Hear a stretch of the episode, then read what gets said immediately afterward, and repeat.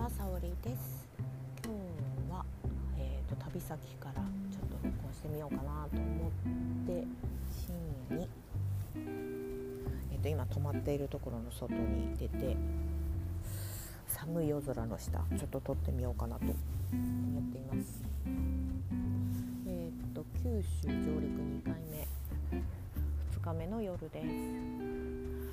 かなり誰もいない静かな中喋っていきたいなと思います。えーと、今回の情報はうんと、えー、新型大人ウイルス、えーと、古典ラジオの仕掛け人の樋口さんが行っている株式会社ブック代表の樋口さんがやっているインカネパレットで新型大人ウイルスの公開ラジオ公開収録があるっていうのとプラス古典ラジオのオフ会があるということで思い切って1人で九州に来ました。えー、っと一人旅はすごい久しぶりなんですよね実は結構若い頃かなり一人旅って好きで割と日本だったらね一人旅で結構いろいろ回っていたんですけれどやっぱり結婚してしまうとそうもいかなくなってるので、まあ、今回無理を言ってというか行きたいんだよねって言ったら、ま、あっさりと OK が取れたので OK もらえたので思わず勢いで航空券を取って来てしまいました。うん、でコロナが始まってからオンラインコミュニティっていうのに入ってでそこでいろんなことをやらせてもらってるんですがなかなかねまあなんか近くに住んでる人たちには割とお会いすることはできたんですけれど九州まで来てぱりこっちに住んでる人たちに会うっていうのはすごいいい経験だったなって私でも思います。やっぱり Zoom とかで普段やり取りしてる中だったらどうしてもつかみきれない五感の情報とか距離感とか今回のその、まあ、出会いの中で積み重ねることができたなっていうことで、うん、いやでも本当に今回すごいなんかいろんな人から多くのものを受け取ったなと思っていて、うん、私と飲みたいなと思ったからって言って 準備してくれてる人とかがいたりとかもう本当に私はただ何も言わずにそこの席に座り 出てくるものを食べひたすら飲みっていうのが初日だったんですけどいや久しぶりに楽しいお酒を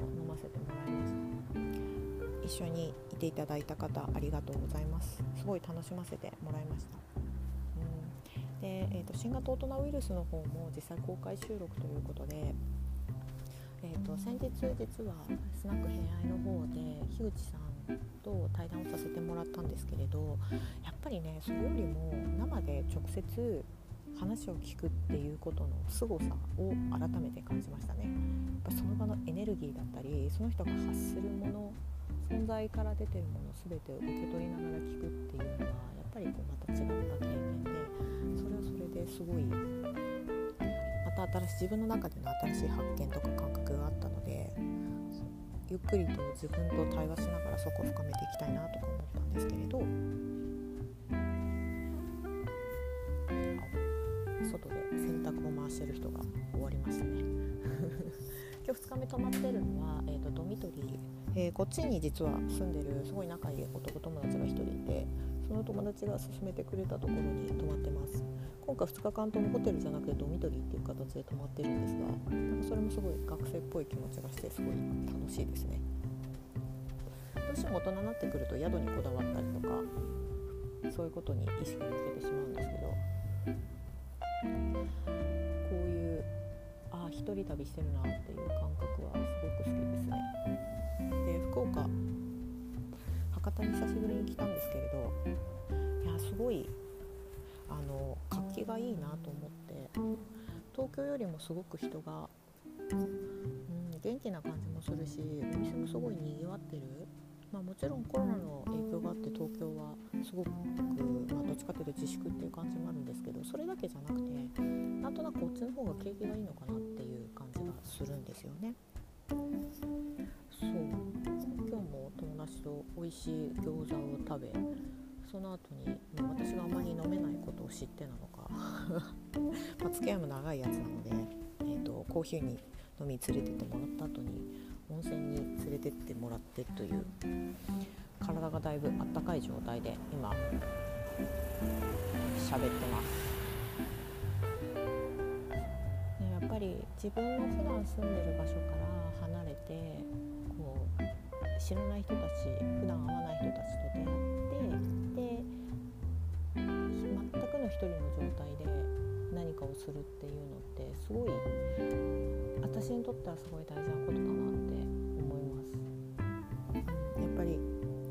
自分の中での土台があるから旅っていうのはすごい楽しいものなんだなと思うんだけれどあえて一人になってみるとか自分の頭を使って行動するとか そういうことってすごく私自身の体体感としての刺激脳の刺激にもなったし、うん、あそうそうそう。昨日ね実は本当はもう一個 移動するバスの中で撮りたいなと思私あんまり九州の方って全然地形地も詳しくないしもともとそこまで知り合いがいなかったのでで今回本当に、えーと、こちらに住んでる方に完全にアテンドしながら何分のバス乗ったらいいよとかっていうのをそのまんま移動してきたんですけれど この移動してる最中に一体今自分はどこにいてどこに向かってるのかなっていうのが全くわからないっていう状況に久しぶりに陥ったんですよね。もちろん書いてあるその地名とか読むことができるけれどそれがどこにいて今この場所このバスはちゃんと自分の目的に向かってるのかわからないっていうのはすっごく久しぶり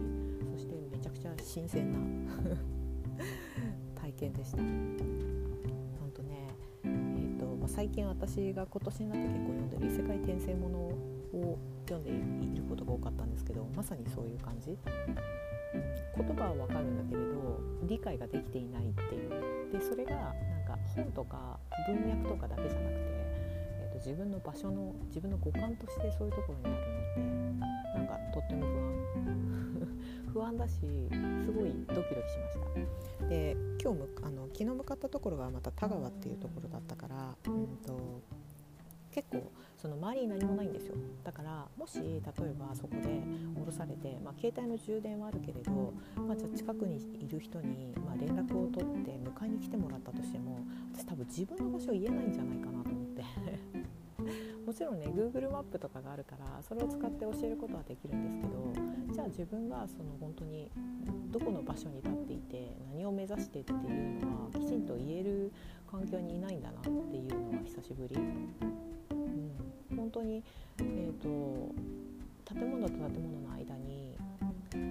かなり距離があるような場所にいたのでいたしでちあの特に目印がないような場所にもし間違って降ろされたとしまったらこれ私どうなるのかなっていうことをすごい考えていて それはそれですごい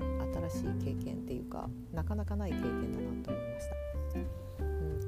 そういう経験って実は一回あの一人旅ではないかなその時友達と一緒にいたんですけれど、えーと、韓国に遊びに行ったことがあって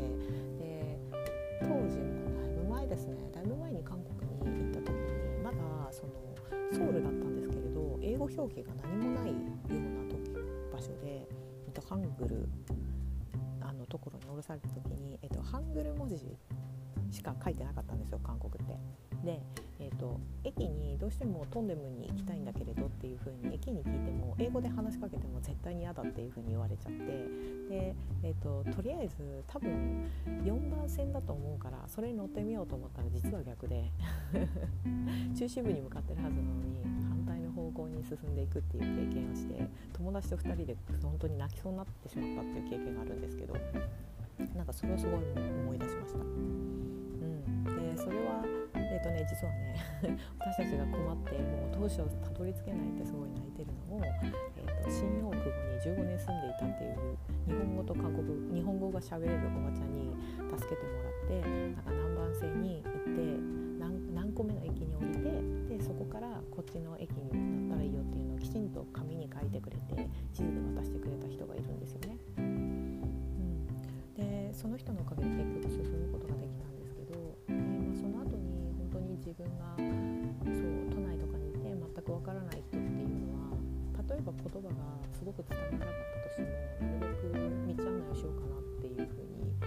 しっかり思えたきっかけがあったんですけれどなんかそれをすごい思い出したなっていう経験でした。はいということで、えーと、お時間大体10分だって決めてるので本日はここまで。えー、とまた明日ちょっと1人になれる時間があったら録音しようかなって思っています。はい、では皆さん